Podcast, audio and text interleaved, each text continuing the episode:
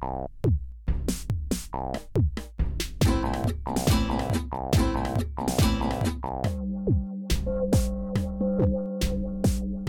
hast Post. Post aus Korea.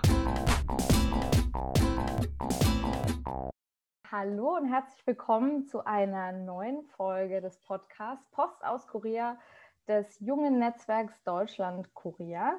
Heute nehmen Melissa, hi, und ich, Sabrina, euch auf Reisen und zwar nach Korea.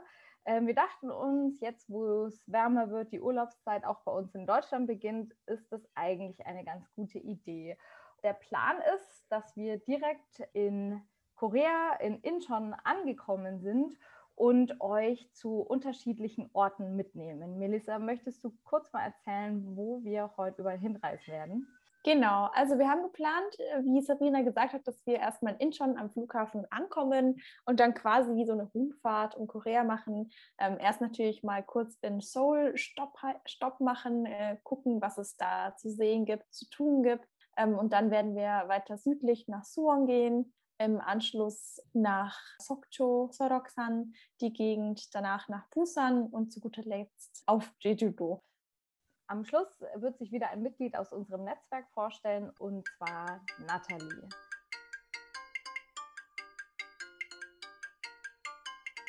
Wir stellen uns jetzt einfach mal vor, wir sind an dem großen Flughafen in Korea angekommen, in Incheon. Zu dieser ganzen Thematik Tourismus habe ich noch so ein paar Fakten vorbereitet, die ich total beeindruckend fand. Und zwar einmal, wie viele Leute oder Personen in Korea Urlaub machen. Das sind im Jahr 2019 waren das ungefähr 17 Millionen Personen. Das klingt jetzt erstmal nicht so viel, wenn man zum Beispiel mit Deutschland vergleicht. Da waren es 2019 ungefähr 40 Millionen Touristen und Touristinnen. Aber wenn man schaut, vor zehn Jahren waren es nur 7 Millionen Touristen und Touristinnen, die nach Korea eingereist sind. Also hat sich das mehr als verdoppelt ähm, in innerhalb von zehn Jahren, was ich total spannend fand. Krass, dass sich das so verdoppelt hat.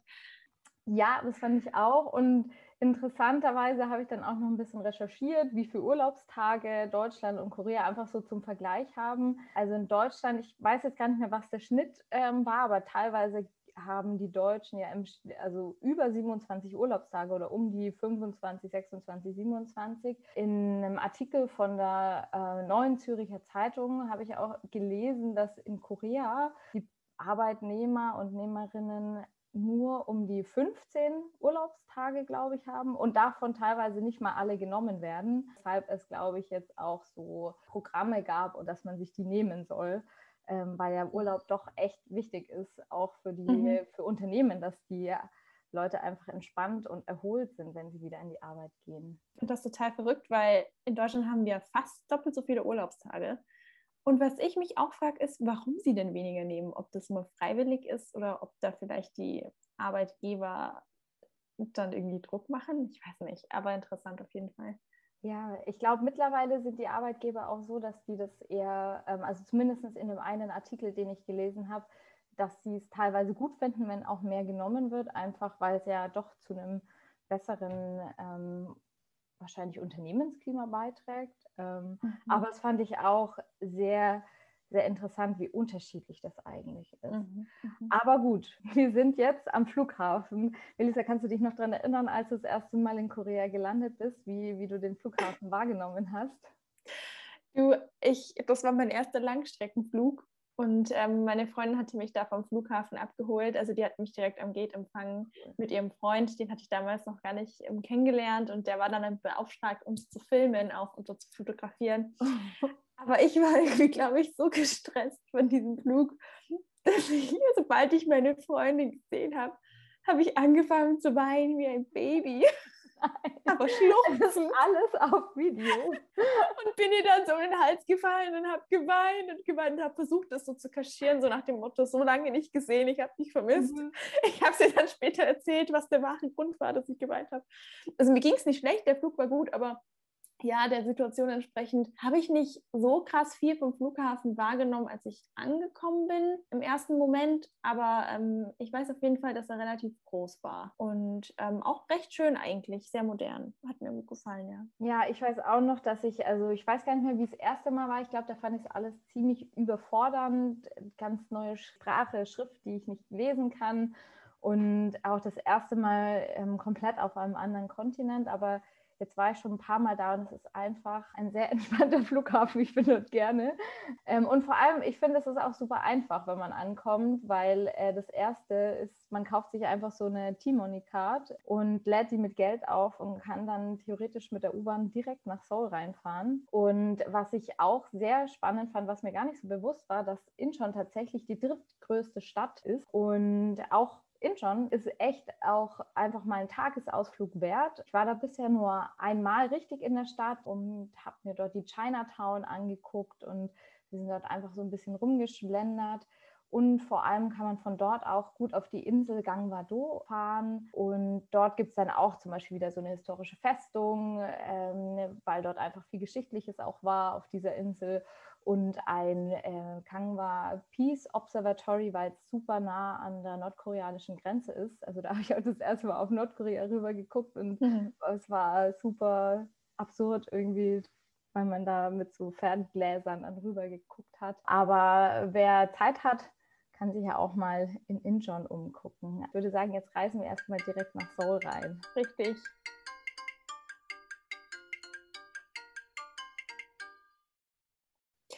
Ja, also wir haben uns gedacht, ähm, Seoul ist so eine große Stadt, da können wir gar nicht alle Sehenswürdigkeiten und, und alle ähm, Orte abklappern. Aber wir haben jetzt mal so ein paar Lieblingsorte und ähm, Lieblingstätigkeiten für euch rausgesucht. Ich persönlich würde sagen, dass meine Lieblingsgegend in Seoul Insadong ist, beziehungsweise Ixongdong, also so die Gegend. Das ist ähm, der Ort, wo auch die ähm, Paläste sind und das Hanok Village ähm, also traditionelle koreanische Häuser. Ähm, in der Gegend gibt es viele schöne Cafés und Teehäuser. Ich persönlich bin ein Kaffeeliebhaber, mhm. deswegen werden viele meiner Tipps auch in die Richtung gehen.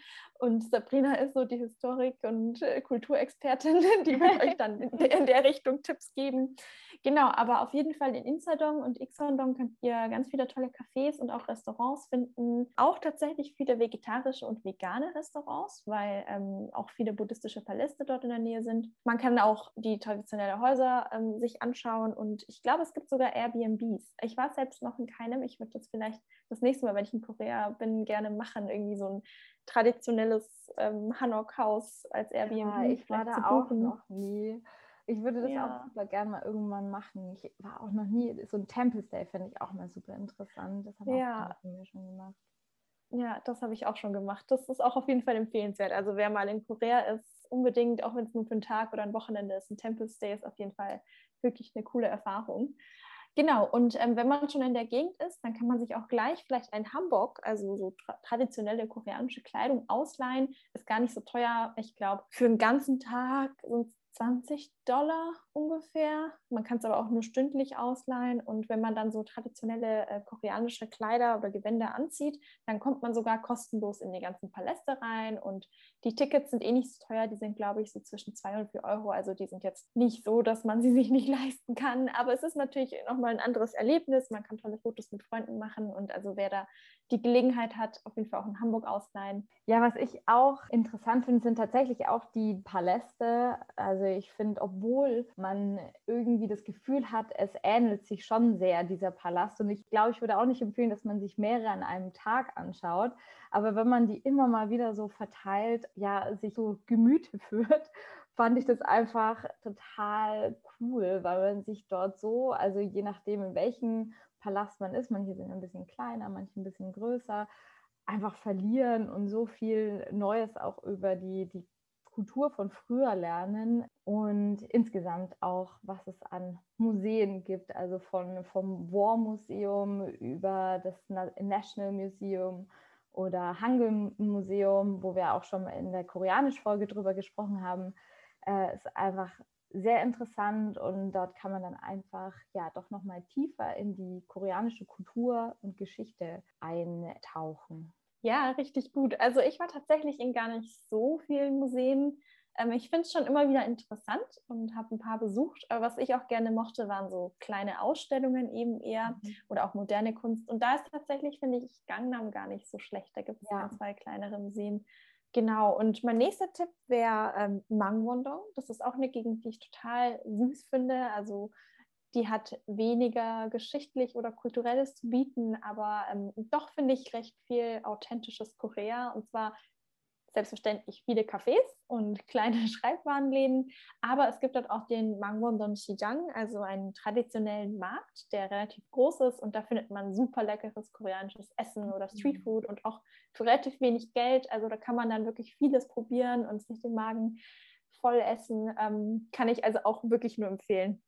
Und vielleicht komme ich dann auch gleich noch zu meinem letzten Tipp und dann gebe ich wieder an Sabrina weiter. Und zwar ähm, der Hangang und das haben, kennen oder wissen wahrscheinlich die meisten auch schon. Und zwar wird ähm, Seoul ja durch, ähm, oder die Stadt Seoul durch ähm, einen Fluss, den Han River, ähm, in eine Nord- und eine Südhälfte getrennt. Und ähm, im Sommer vor allem ist der Fluss, ist der Han River super beliebt ähm, bei den Koreanern zum Picknicken oder einfach mit Freunden abhängen. Und da ist es wirklich immer ganz schön. Man kann sich da dann auch Essen bestellen. Und ich weiß nicht, Sabrina, ob du da schon im Sommer warst. Mhm. Wahrscheinlich schon sobald man da ankommt, sind da die ganzen Ajumas mit den Flyern, die wirklich ja. einen über den Haufen rennen wollen mit Delivery Food und am Ende, bevor man sich hingesetzt hat, hat man wirklich, ich glaube, um die 30 Flyer in der Hand, die alle irgendwie nur Chicken oder Pizza verkaufen und dann sitzt du und denkst, okay, also einen davon rufen wir jetzt an. Also ich finde das ziemlich ziemlich cool und ich finde, es ist immer eine coole Erfahrung und macht echt Spaß. Ja. ja. und man kann so viel beobachten, wenn man sich an den Handfluss hinsetzt. Da sind, also ich weiß nicht, wie, ob das an jeder Stelle so ist, aber meistens ja, fahren ja Leute mit dem Fahrrad vorbei oder ähm, es ist einfach total viel los und man kann da einen Abend richtig gut genießen mit Freunden oder auch einfach nur zum Entspannen und Chillen. Und ich finde, das ist auch so schön an Seoul oder das ist das, was mich auch immer so fasziniert hat. Man hat so die Orte, wo super viel los ist und alles total modern und dann hast du wieder so Ruheorte oder Ruheoasen wie vielleicht auch am, am Hangang und dann kann man auch super schnell entfliehen, wenn man in die Berge möchte, nimmt man die Bahn raus und ist direkt an so einem Trail-Anfang. Und man hat Hochhäuser, die mega modern in die Höhe ragen und dann wieder diese Paläste und traditionellen Sachen oder diese kleinen Restaurants, die dann irgendwo versteckt in irgendwelchen Gassen mhm. sind und wo man richtig leckeres Essen dann findet, wo man es gar nicht erwartet hat. Das kann ich nachempfinden. ja, also du hast recht, äh, in Seoul gibt es so viel zu tun. Da könnten wir jetzt, glaube ich, wirklich fünf Stunden weiterreden. Aber wir müssen weiter, Sabrina. Und zwar geht es jetzt ähm, 48 Kilometer südlich von Seoul. Und zwar in die Stadt Suwon. Und Suwon ist die Hauptstadt und auch größte Stadt der koreanischen Provinz Gyeonggi-do und ähm, liegt, wie gesagt, nur 48 Kilometer südlich von Seoul und ist sogar direkt mit der U-Bahn von Seoul aus erreichbar und zwar mit der Linie 1. Das heißt, ähm, die Fahrt dauert ungefähr über eine Stunde und ist dementsprechend auch relativ günstig. Das heißt, Suwon ist wirklich perfekt ähm, für einen Tagestrip von Seoul aus und auch vor allem für diejenigen, die interessiert sind an Kultur und Geschichte, unbedingt eine sehenswerte Stadt, weil ähm, die berühmteste Sehenswürdigkeit in Suwon ähm, die Hwasong-Festung ist. Und das ist eine Festung, die 1794 bis 1796 von König Jongjo ähm, erbaut wurde und ähm, eine 5,7 Kilometer lange Mauer hat.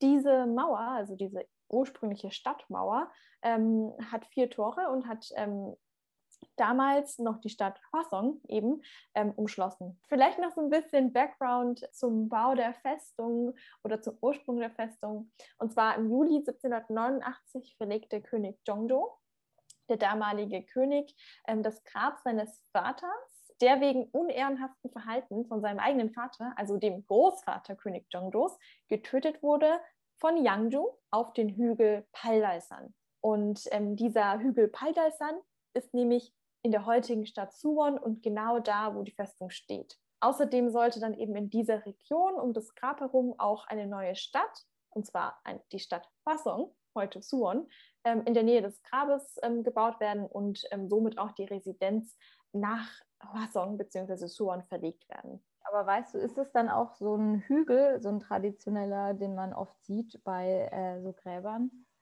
Nee, es ist tatsächlich größer. Also es ist, man, man würde, glaube ich, vielleicht nicht direkt erkennen, dass es ein Grab ist. Ich glaube auch eher, dass er das einfach zu dem Hügel verlegt hat und nicht extra einen Hügel draufgebaut hat. Okay. Und ähm, man kann auch, also ich war da in 2019 war ich in, in Suwon bei der Festung und man kann auch wirklich auf die Mauer.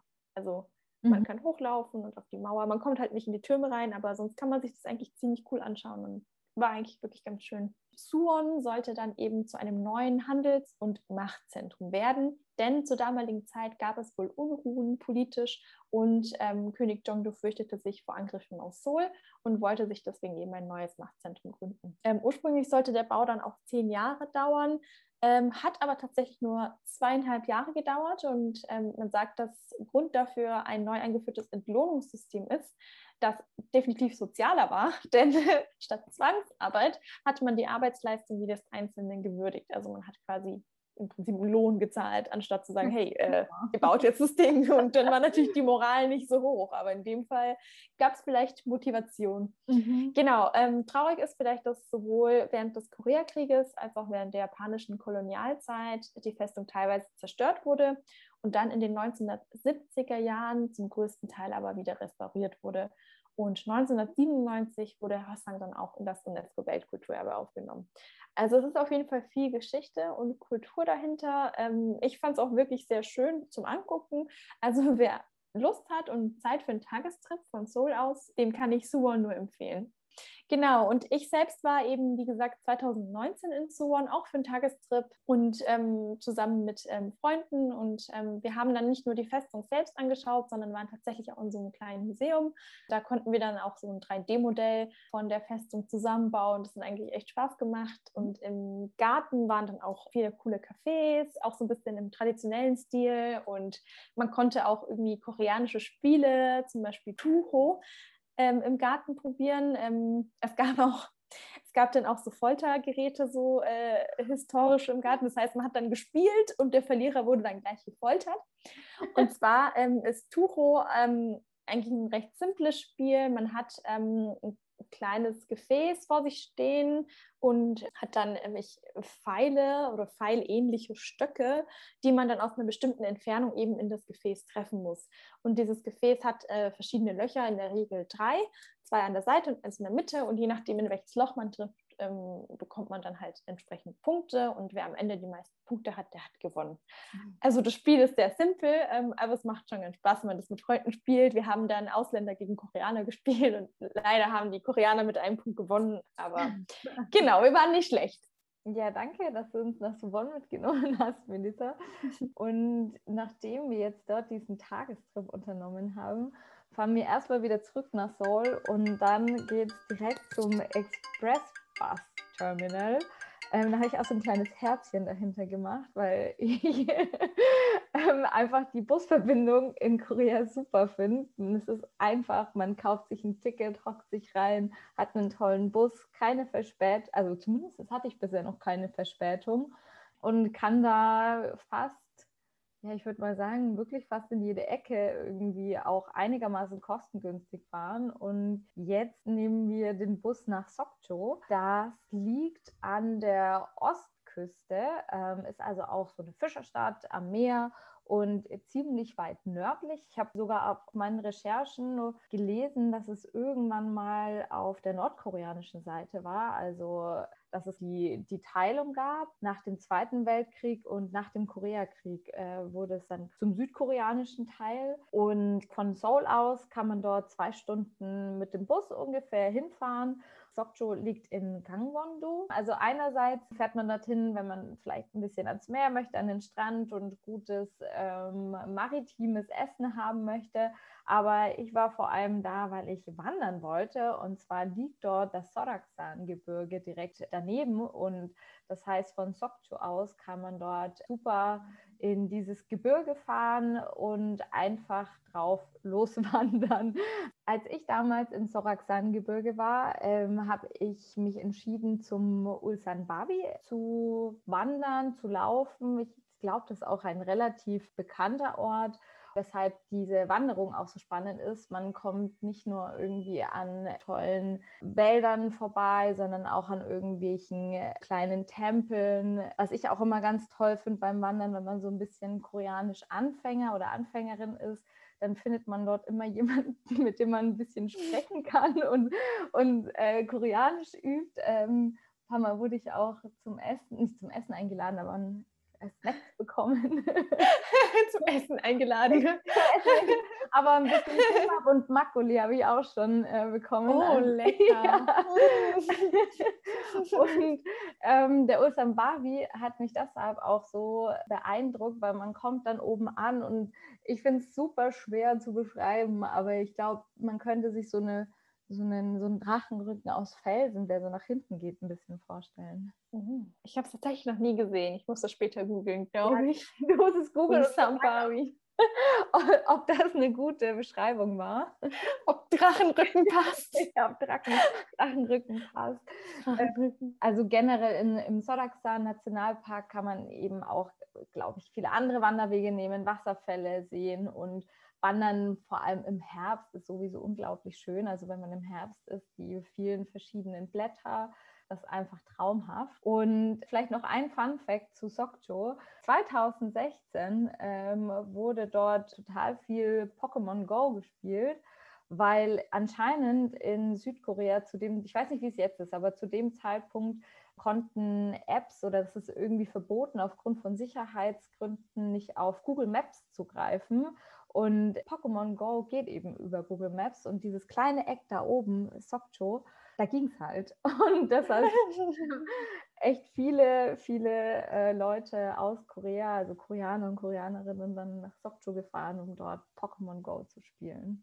Aber ich glaube tatsächlich, dass mit Google äh, und, und generell Google, also nicht nur Google Maps, aber vor allem Google, ähm, stimmt ja wirklich. Also diese ganzen ähm, U-Bahn-Systeme und Netze und so weiter. In anderen Ländern würde man ja auf Google nach den suchen und in Korea muss man da meistens auf die koreanischen Apps zurückgreifen. Ja. Die gibt es dann auch manche auf Englisch, weil es funktioniert einfach nicht.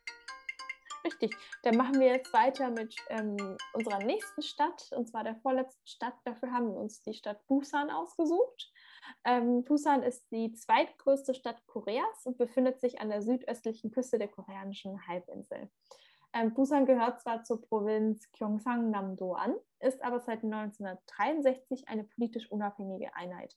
Genauso wie die Stadt Seoul übrigens. Also die beiden gehören nicht zu den Provinzen offiziell, ähm, sondern sind quasi selbstständig regiert. Busan ist von einer Bergkette umgeben und gilt mit seinem Containerhafen als wichtigster Umschlagsort für den internationalen Handel Südkoreas.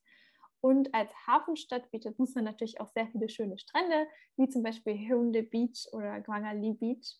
Und äh, man kann in diesen, ähm, an diesen Stränden auch ähm, schwimmen ähm, oder Jetski fahren und tatsächlich sogar surfen. Ich bin nämlich selbst in Gwangali surfen gegangen. Es war das erste Mal für mich, dass ich surfen war. Ich bin auch nicht unglaublich talentiert in sowas. Für mich war es genug. Ich glaube, wenn jetzt jemand äh, irgendwie ohnehin schon weiß, wie man surft, dann ist es vielleicht nicht so spannend. Ich glaube, die Wellen waren nicht ja, wirklich spektakulär. So Surfer-Hotspot oder ist eher zum Starten gut? Nee, eher zum Starten gut. Also ich glaube, in Jeju-Do surfen die Leute auch gerne.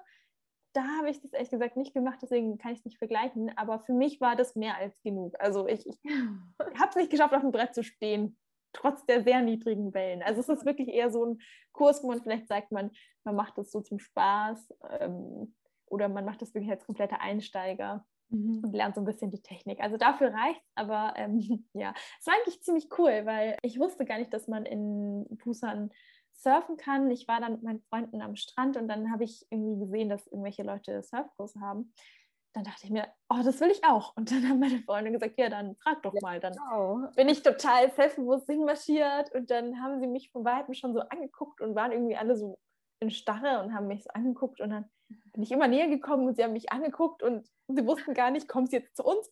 Und dann habe ich gesagt, halt hallo und bla bla und oh, ist das ein Kurs? Und halt dann auf Koreanisch. Und dann waren sie ganz freundlich und haben gesagt, ja, das ist jetzt heute leider der letzte Kurs, aber du kannst gerne morgen kommen. Okay. Du musst dich da hinten in dem Hostel anmelden.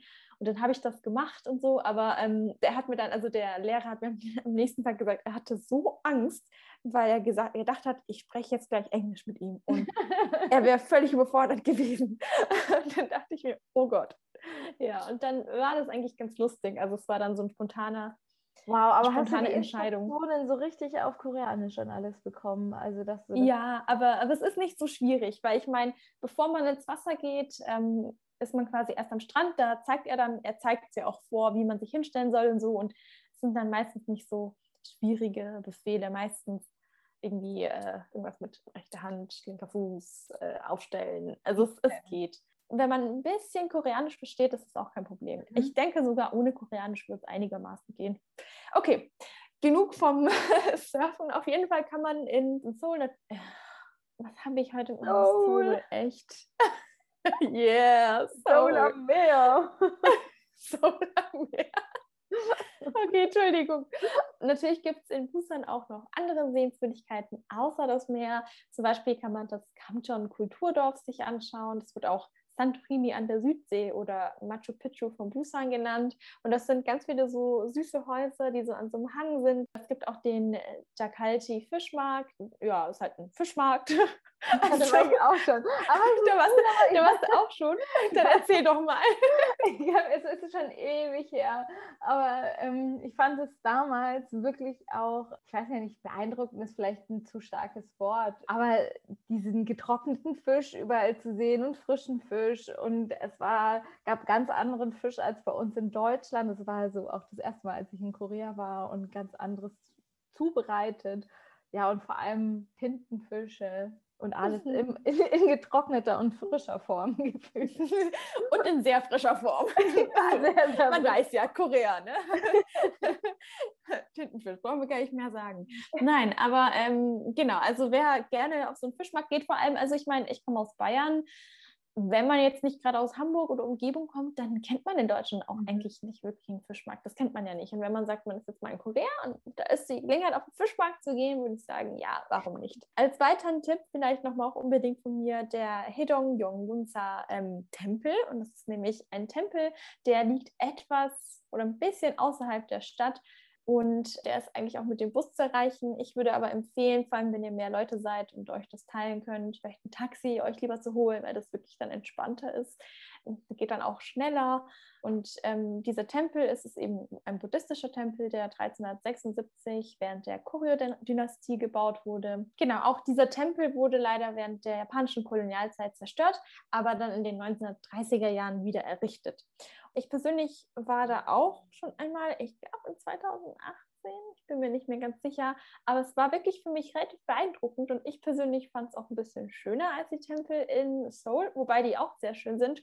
Aber was ich besonders schön fand, ist, dass der halt direkt am Meer gebaut ist und relativ groß, also es ist wirklich groß und man kann dann halt von bestimmten Punkten aus auch so ein bisschen über den Tempel rüberschauen und dann ist dahinter direkt das Meer und dann hat man diese die Steine, die dann auch so ein bisschen so robust von der Tempel da drauf mhm. Also es ist ein bisschen wie, wie, wie an so einem Hang mehr oder weniger auch gebaut mhm. teilweise. Es ist, es ist wirklich einfach echt schön und auch, ich finde auch wirklich anders als die Tempel in Seoul, ja. die ich zumindest gesehen habe. Also und bevor wir ähm, Busan verlassen, möchte ich euch natürlich auch noch unbedingt Tipps zu Cafés geben, weil Kaffeeliebhaberin.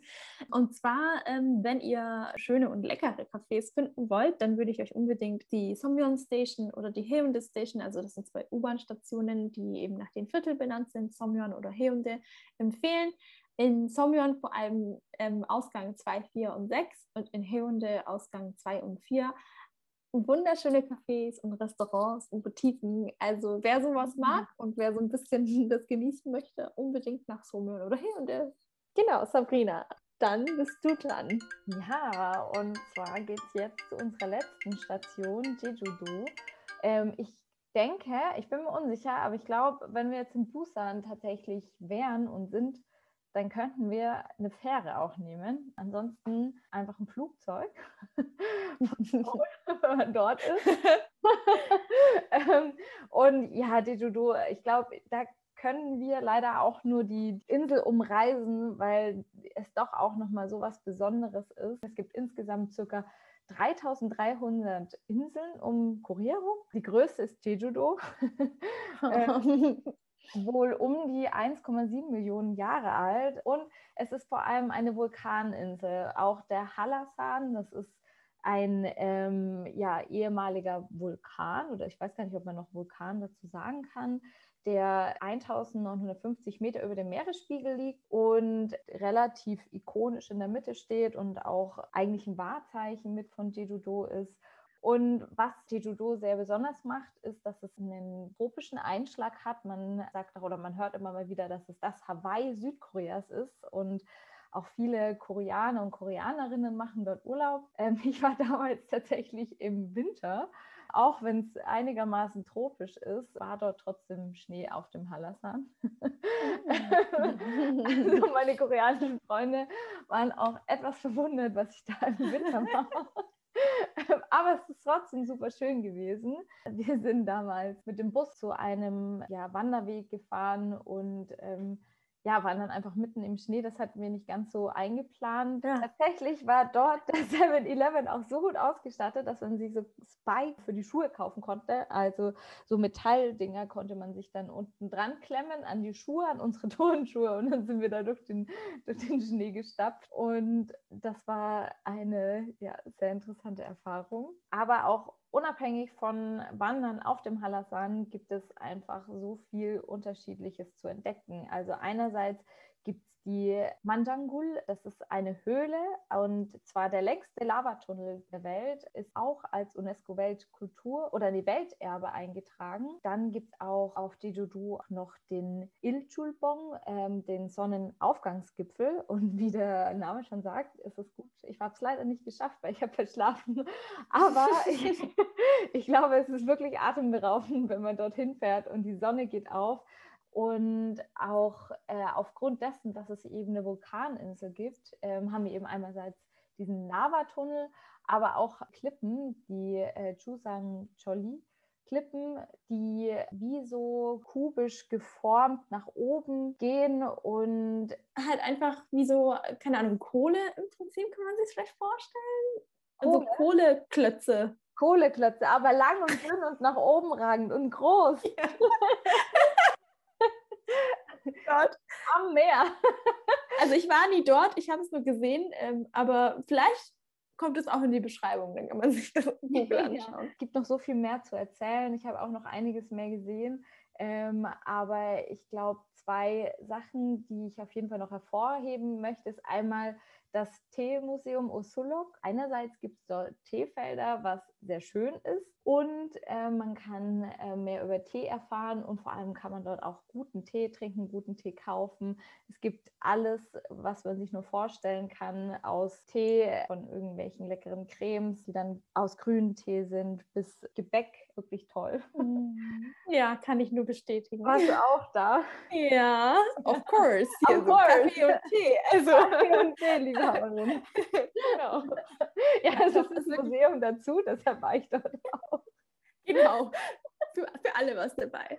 Nein, also es ist wirklich sehr schön dort, kann ich nur zustimmen. Genau. Und was auch eine Besonderheit ist auf Jeju-do sind die Henyo. Das sind Frauen, es sind nicht mehr so viele, die dort tauchen und zwar ohne irgendwie Hilfsmittel, ohne Sauerstoffflaschen und die dort am Meeresboden eben Meeresfrüchte, also von Seeigeln und Muscheln, glaube ich, ähm, verschiedenes sammeln, um die dort zu verkaufen. Da kann ich auch eine super gute Doku noch empfehlen von Arte, die gibt es auch auf YouTube. Die heißt, ähm, die heißt, habe ich nicht aufgeschrieben. Frauen kommen besser mit kaltem Wasser klar. Nee, das ist was anderes. Ach so. Ich dachte, das ist die Doku. Sorry, ich habe nämlich auch rechts mitgelesen. Ich so. so, zu den Henyo, die es da auf der Insel gibt, kann ich noch eine Doku empfehlen, und zwar von Arte, die es auch momentan auf YouTube gibt. Und zwar Henjo, Heldinnen der Tiefsee von 2016. Da wird noch mal ein bisschen über die Geschichte erzählt und ähm, da kann man auch noch mal sehen, wie beeindruckend es ist, dass diese Frauen, die teilweise auch wirklich alt sind, zwischen 60 und 80 Jahre alt, dort noch tauchen gehen und arbeiten. Und ich habe auch ein bisschen recherchiert, warum das so ist. Und die eine Erklärung, die ich gefunden habe, war die, dass es irgendwann mal Steuern gab, die auf das Geschäft für Männer eingeführt wurden, mm, weil vorher haben das eben, glaube ich, Männer und Frauen gemacht oder nur Männer und dann eben die Frauen weiterhin bei dieser Tätigkeit des Tauchens geblieben sind, weil sie eben keine Steuern bezahlen mussten, weshalb das eigentlich so eine Frauensache ist. Ähm, aber in der Doku hat eben auch eine Frau gesagt, dass Frauen einfach besser mit kaltem Wasser klarkommen. und deshalb äh, das eine ja, Arbeit ist, die vor allem Frauen auf die Judo machen. Weißt du was? Ich glaube, die Aussage kann ich sogar verstehen und bestätigen bei uns daheim war jetzt, glaube ich, monatelang der Duschkopf, also das Ding kaputt, gell? Und war, kam nur warm bis heißes Wasser raus. Gott. Und es war ja Winter, also es war dann schon okay, weil mhm. ging schon. Aber irgendwann hatte ich das Gefühl, also mir brennt die Haut ab. Ich meine, wir haben ja auch jemanden gerufen, aber irgendwie hat es nicht geklappt, irgendwas war. Und meinem Papa war das so egal. Der war immer so, mhm ist doch nicht so, das passiert, passt doch alles, ist doch schönes warmes Wasser. Und ich so, es ist heiß. Es ist heiß, nicht warm, es ist heiß, mir brennt die Haut ab beim Duschen. Und ja, ich glaube, Frauen kommen besser mit kaltem Wasser klar. Man kann es auch so betonen, dann stimmt es auf jeden Fall. Ich glaube, bei über Jeju kann man in jedem Fall sagen, dass es eine sehr spezielle Gegend ist. Also es ist ein Stück ganz anderes Korea, das man dort erleben kann. Cool, danke Sabrina. Also ich habe echt viel gelernt über Jeju-do, weil ich war nur mal drei Tage dort und ich glaube, Ilchulbong habe ich gesehen, aber zum Beispiel dieses Banjangul, diesen Lavatunnel, davon mhm. wusste ich gar nichts. Danke. Ja, das nächste Mal, wenn du da bist, auf jeden Fall mhm. anschauen. Es gibt, glaube ich, noch so viel mehr auf dieser Insel, aber da darf natürlich jeder und jede eigene Erfahrungen machen und uns auch davon berichten. Wir würden uns freuen. Melissa und ich, wir sind jetzt am Ende unserer Reise angekommen. Wir hoffen, dass wir euch in dieser Corona-Zeit, wo Reisen vielleicht nicht immer ganz so einfach ist, mit euch ein bisschen entfliehen konnten, euch ein paar Dinge näher bringen konnten und vielleicht auch Lust auf das Reisen in Korea gemacht haben. Also mir hat es zumindest sehr viel Spaß gemacht. Ja auch, Melissa? Mir auch. Und ich habe echt viel Neues gelernt, vor allem über Jeju-do. ich habe auch viel Neues mitgenommen und vor allem hat es mir total Spaß gemacht, irgendwie gedanklich nach Korea zu reisen. Voll. Doch, also ich bin auch tatsächlich relativ bald hoffentlich wieder in Korea. Ähm, genau, vielleicht kann ich ja dann den einen oder anderen Ort tatsächlich sogar besuchen. Ja, du kannst unsere Korrespondentin sein. Genau, bevor wir die heutige Folge beenden, gibt es natürlich wieder den Teil, das Netzwerk stellt sich vor und heute mit Nathalie.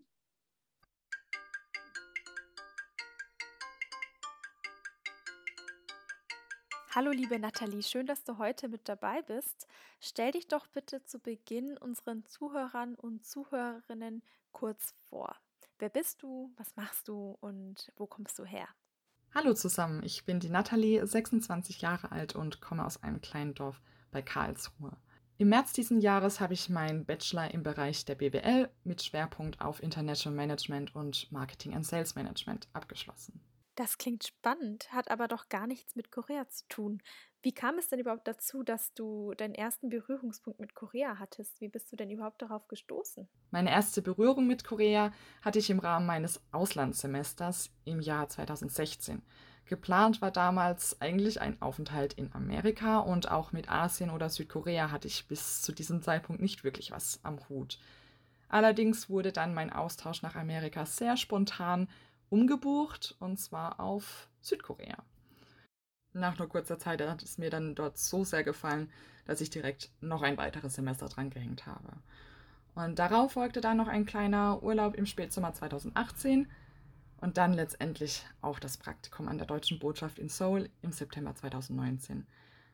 Ja, bald packe ich erneut meine Koffer und werde dann ganze zwei Jahre nach Seoul ziehen, um dort an der Hanyang Universität mein Master zu studieren ganze zwei Jahre in Seoul. Das klingt auf jeden Fall super spannend. Dann wünschen wir dir viel Spaß und Erfolg in deinem Masterstudium und hoffen, du hast eine ganz, ganz tolle Zeit drüben. Möchtest du vielleicht auch noch kurz erzählen, was du so im Netzwerk tust und in welchen AGs du hauptsächlich tätig bist? Im Netzwerk engagiere ich mich hauptsächlich in der AG 1.1, der Social Media AG. Hier ist mein Herzensprojekt vor allem der Traditional Thursday. Dort könnt ihr jeden Donnerstag neue interessante Dinge zur koreanischen Kultur lernen oder tolle Sehenswürdigkeiten entdecken. Zusätzlich bin ich noch in unserer Event AG aktiv, der AG 6. Da ist im Moment so einiges in der Pipeline, was uns wöchentlich auf Trab hält. Aktuell planen wir hauptsächlich aber einen Musik- und Kunstworkshop Ende September in Berlin. Neben diesen beiden AGs befindet sich gerade auch noch eine neue AG in Planung, in welche ich mit einbezogen bin. Hier sind vor allem alle MitgliederInnen vernetzt, die in der kommenden Zeit nach Südkorea gehen. Und wir möchten gemeinsam die koreanische Seite unseres Netzwerks vor Ort mehr aufbauen. Wow, also dann bist du für fast drei AGs tätig. Das ist ja richtig ambitioniert. Aber wo würdest du denn sagen, taucht Korea in deinem Alltag auf? Also ganz abseits von deiner Arbeit fürs Netzwerk. Korea hat in meinem Alltag immer wieder kleinere Auftritte. Auf Instagram bin ich zum Beispiel unter dem Namen Glucose Dumpling unterwegs, wo ich neben meiner chronischen Krankheit auch über die Vorbereitung und allgemein das Leben in Südkorea spreche. Aber auch die ehrenamtliche Netzwerkarbeit ist mittlerweile fester Bestandteil meines Alltags geworden. Auf meiner Kommode im Arbeitszimmer sitzt eine stolze Sammlung von Kuscheltieren, die ich damals in Seoul aus diversen Automaten ergattern konnte und sogar mein Vater kommuniziert mittlerweile nur noch über Kakao Talk mit mir, nicht über WhatsApp oder andere Messenger. Er findet Kakao einfach viel lustiger. Vielen Dank für die tollen Einblicke in dein Leben und auch in deine Arbeit beim Netzwerk. Möchtest du vielleicht zum Abschluss unseren Zuhörern und Zuhörerinnen auch noch ein paar Reisetipps für das Reisen in Korea mitgeben? Du warst ja schon selbst ein paar Mal in Korea und kennst dich vielleicht ganz gut aus. Für die ZuhörerInnen habe ich zwei Reisetipps. Wenn ihr mal in Busan seid und gerne Meeresfrüchte oder Fisch esst, besucht auf jeden Fall die Hafengegend. Dort könnt ihr in Restaurants direkt den frischen Fisch und andere Köstlichkeiten probieren. Ein wirklich sehr tolles Geschmackserlebnis. Sehr zu empfehlen. Und mein zweiter Tipp ist ganz klar die Insel Udo. Sie liegt nahe an Jeju und ist über eine Fähre knapp in einer Stunde zu erreichen. Optimalerweise habt ihr auf Jeju schon ein Auto gemietet und könnt mit diesem direkt auf die Fähre und dann Odo erkundigen. Dort gibt es viele kleine Cafés, leckere Restaurants und ich glaube, von der Natur muss ich gar nicht anfangen zu sprechen. Ihr könnt es euch bestimmt vorstellen. Vor allem die Sonnenuntergänge am Strand sind wunder wunderschön. Udo eignet sich perfekt für einen Tagesausflug. Also erstmal natürlich vielen Dank für die Tipps. Und ist dir vielleicht auch mal was Lustiges passiert oder hast du irgendwie eine lustige Reiseanekdote aus Korea? Du warst jetzt ziemlich viel unterwegs, da ist doch sicher einiges passiert. Auf meinen Reisen in Korea sind mir tatsächlich zwei lustige Dinge bisher passiert und irgendwie haben beide mit einem Auto zu tun. Jedes Mal, wenn ich nämlich äh, Jeju besuche, miete ich mir dort auch ein Auto. Das ist zum Erkundigen der Insel einfach viel besser und angenehmer. Und da war auch das erste Mal, dass ich in einem Automatikauto saß. Jetzt war das Problem, ich wusste gar nicht, wie das Auto angeht. Ich kenne nur normale Schaltwegen und auch die Mitarbeiter konnten nicht wirklich Englisch und haben nicht mein Problem mit dem Auto verstanden. Zum Glück habe ich es dann irgendwann geschafft und dann kam eigentlich bald schon die zweite Herausforderung. Ähm, das ist ein bisschen anders zu Deutschland. In Deutschland haben wir auch für Rechtsabbiegespuren entweder Ampeln oder klare Verkehrszeichen, die uns sagen, wir dürfen fahren. In Korea bzw. auf Jeju habe ich solche Zeichen allerdings nirgendwo gesehen und habe entsprechend immer gewartet, bis auch die geradeausfahrer ähm, grün hatten. Ich wusste damals tatsächlich nicht, dass man als Rechtsabbieger ähm, fahren kann, solange natürlich kein Verkehr einem entgegenkommt.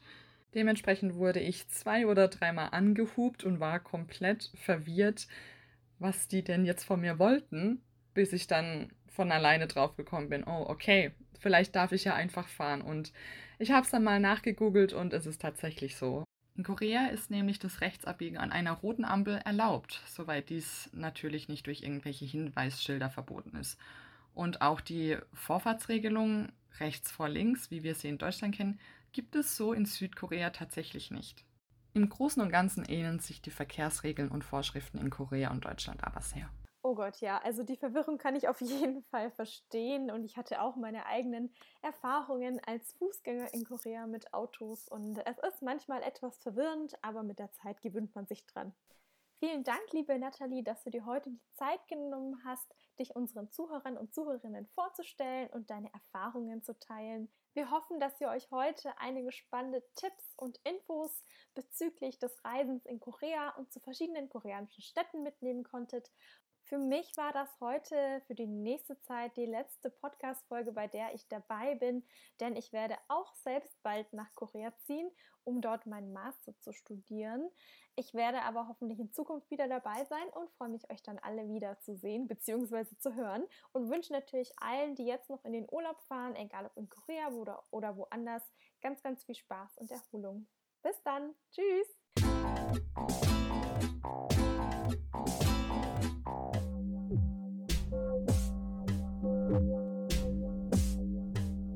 Podcast Post. Post aus Korea.